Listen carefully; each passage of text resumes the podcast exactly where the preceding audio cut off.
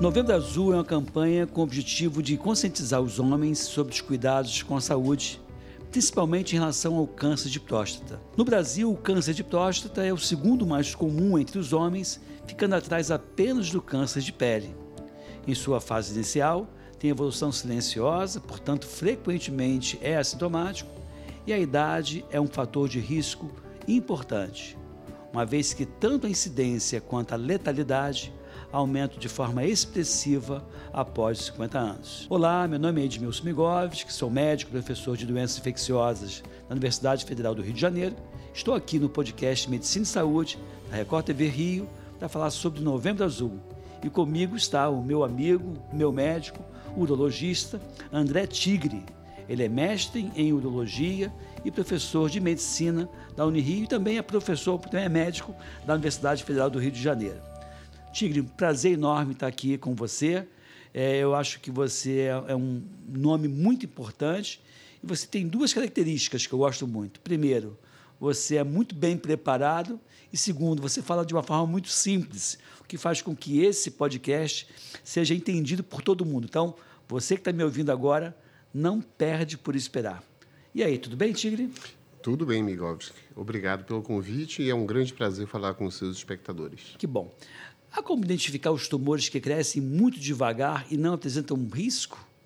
Na verdade, esse é um grande desafio e tentar identificar e diferenciar o tumor de próstata que terá evolução lenta do que será mais agressivo. A gente tem alguns mecanismos e alguns exames é, que podem nos ajudar, mas de maneira geral a gente usa dados epidemiológicos, os dados do exame físico e os, e os dados que a gente consegue no exame laboratorial normal, é, como o PSA total, PSA livre, o volume da próstata, como é, ferramentas que vão possibilitar o especialista ajudar o paciente a tomar as decisões corretas. Quando você fala em PSA, ultrassom e também outros mecanismos para avaliar essa próstata, a gente está falando de exames complementares à anamnese, ao histórico e, e ao exame físico. físico. Porque existe uma tendência daquela pessoa dizer assim: não, eu já fiz PSA, que é aquele exame de sangue, e eu estou muito bem, obrigado, e dizer: não vou fazer o toque retal. O toque retal ainda é algo extremamente relevante. Extremamente importante, eu acho a sua pergunta ótima, Migovski, porque é a oportunidade que os seus espectadores têm de ouvir que, apesar do exame de toque retal é, causar uma, essa, uma, uma certa polêmica, ele é um exame extremamente rápido, indolor. Quando se estabelece uma relação de confiança entre o médico e o paciente, não é constrangedor. E ele traz informações preciosas que não são possíveis de serem obtidas através de outros dados, como, por exemplo, a consistência da próstata. Isso não aparece nem na ultrassonografia, nem na dosagem do PSA, e várias outras informações que conseguimos em cinco segundos, às vezes nem isso. Então, eu, quando o paciente me pergunta, doutor, é realmente necessário esse exame? Eu respondo a ele, por que não fazer esse exame que vai nos ajudar tanto e que não vai lhe provocar mal algum? Uma vez você me comentou um caso, óbvio que a gente não vai falar o nome da, desse personagem, de um, um, cidadão que já tinha tipo 60 anos de idade, saudável, atleta, super de bem com a vida, e que o médico dele teria morrido fora do país. E aí ele foi para você depois de muito tempo e ele sempre se baseava única e exclusivamente nesses exames complementares, que quando você foi avaliá-lo, você descobriu um câncer avançado. E, e descobri pelo toque. Pelo toque. que esse caso é um caso emblemático, né? que mostra como o descuido e o desleixo com relação a um cuidado tão simples pode trazer consequências muito ruins. Né? É, a gente sempre recomenda que você estabeleça essa relação de confiança com o urologista e que ele ajude você a estabelecer o intervalo ideal para as visitas, dependendo da sua história familiar, do que ele encontrou no toque retal, na, na sua anamnese. E essa história é uma, é uma história muito trágica, porque é, a evolução foi muito ruim. E aconteceu exatamente por causa disso. O paciente, o médico urologista desse paciente morreu em Barcelona o médico urologista, e o paciente ficou sem acompanhamento, se baseando única e exclusivamente em dados laboratoriais, e a evolução foi essa. Horrível isso, né? Hoje em dia, houve uma mudança em relação a idade mínima a partir da qual você recomenda, né? Houve. Como é que é Houve, essa questão? sim. Na verdade, assim, é óbvio que as explicações para isso são um pouco complexas e pedantes para os espectadores, mas a gente é, esticou um pouquinho mais. No passado, a gente propunha que os exames começassem um pouco mais cedo, mas agora a gente estabeleceu que para pacientes que não têm histórico familiar, essa, essa avaliação pode começar sem nenhum problema aos 45 a 50 anos. É, e só nos pacientes que têm um histórico mais, é, mais sério, né, parentes de primeiro grau, mais de um parente de primeiro grau, que a gente inicia essa avaliação mais precocemente. Isso é interessante. Se você é, perdeu, por exemplo, o internauta que está nos ouvindo aqui, ele perdeu é, o pai novo, ele acaba sem o histórico do pai. Verdade. O pai, de repente, nem teve tempo de ter câncer. Então, nesse caso, você pode ser um Verdade. pouco mais. Na, verdade, na anamnese isso é uma coisa importante. Nós perguntamos não só pacientes que perderam os pais muito cedo, mas também que não conheceram o pai por um motivo ou por outro. E nesse caso, eu explico para eles que a ausência de informação faz com que a gente tenha que ser mais precavido, mais zeloso, pelo menos na primeira avaliação. Sim. Né? Onde eu já vou ter uma boa ideia. Eu brinco dizendo que é o zero da régua, né? Essa primeira avaliação é o meu zero da régua. Eu vou saber como será a avaliação. E é importante que as avaliações sejam seriadas, porque se o médico for, isso provavelmente vai ser um médico competente cuidadoso, ele vai fazer o acompanhamento em cima de uma linha do tempo. Porque, não sei se você em algum momento vai me perguntar isso, mas é bastante usual que, com o passar do tempo, haja um aumento progressivo do PSA, haja um aumento progressivo do volume da próstata, muitas vezes decorrente de hiperplasia prostática benigna, que não tem nada a ver com câncer. Um paciente que tem câncer de próstata, ele não evoluiu de uma doença benigna, né? A hiperplasia prostática benigna não vira um câncer. Né? Na verdade, são duas doenças completamente diferentes, só que elas ocorrem na mesmo, no mesmo órgão, na mesma glândula, e atingem o mesmo grupo epidemiológico, homens a partir dos 50 anos de idade. Sendo que, quero lembrar, a hiperplasia prostática benigna é absurdamente frequente. Ela é tão frequente que eu costumo dizer para os pacientes que é quase como se estivéssemos falando do processo de envelhecimento natural. Ficar de cabelos brancos é uma doença ou é o processo de envelhecimento natural?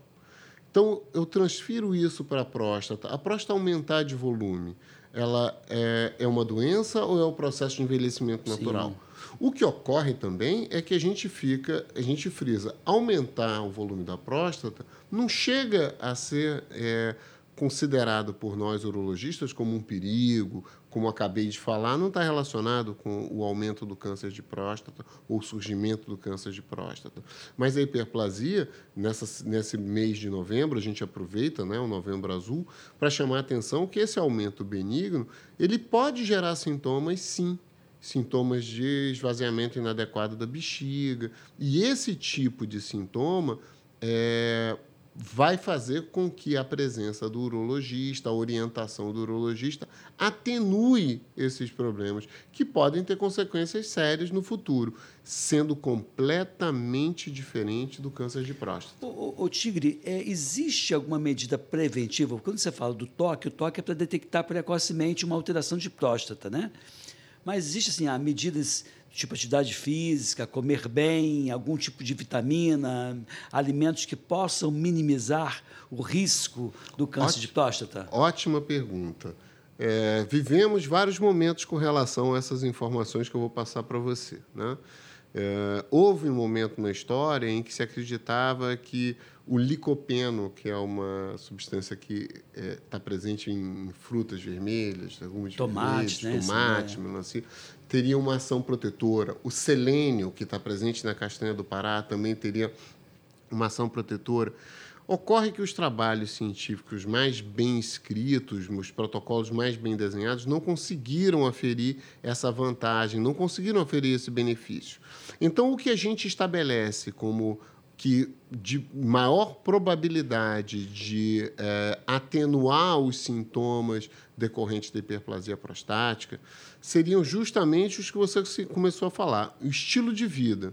Então, evitar o tabagismo, evitar o excesso de gordura de origem animal, ter uma vida ativa, fazer atividade física. Eu não estou querendo dizer com isso que todos tenham que ser atletas, mas ser ativo, ter uma atividade física regular, três a quatro vezes por semana, por 40 minutos, procurar evitar excessos, né? Isso comprovadamente traz um benefício. Eu queria que você comentasse um pouco acerca do câncer de pênis, né? que tem, sabidamente, uma relação estreita com questões é, socioeconômicas, né? culturais. Exato. E também é um problema, né?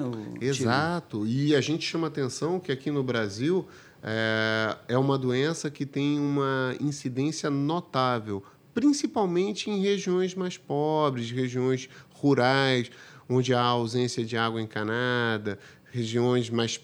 É, por exemplo, em algumas regiões do, do Nordeste, é, do sertão do Nordeste, é, a gente tem uma prevalência e uma incidência bastante notável. Por quê? Porque o câncer de pênis é um câncer que decorre da dificuldade de higienizar o pênis. Quando há dificuldade de limpar o pênis, podem surgir infecções. Essas infecções podem ser virais, podem ser bacterianas, é, é, podem ser fúngicas, e a repetição desses processos infecciosos inflamatórios vai ter um papel muito importante no surgimento do câncer de pênis, que normalmente a gente chama ele de câncer, é um carcinoma epidermoide, né? Ele, é, ele surge por conta de agressão continuada. E uma coisa muito simples ajuda, que é a, a realização de postectomia, que é aquela cirurgia que o, vocês costumam reconhecer como a cirurgia de fimose, que na verdade é para tratar a fimose. Ela ajuda muito, porque a exposição, a pura e simples exposição da glande facilita a higienização e diminui muito. Na África subsaariana, vários grupos, várias ONGs, ONGs de assistência médica fizeram trabalhos belíssimos com, fazendo postectomia em grandes segmentos da população e havendo uma redução significativa da incidência de câncer de pênis e, digo mais, até mesmo de algumas doenças virais importantes, como a AIDS e como a HPV.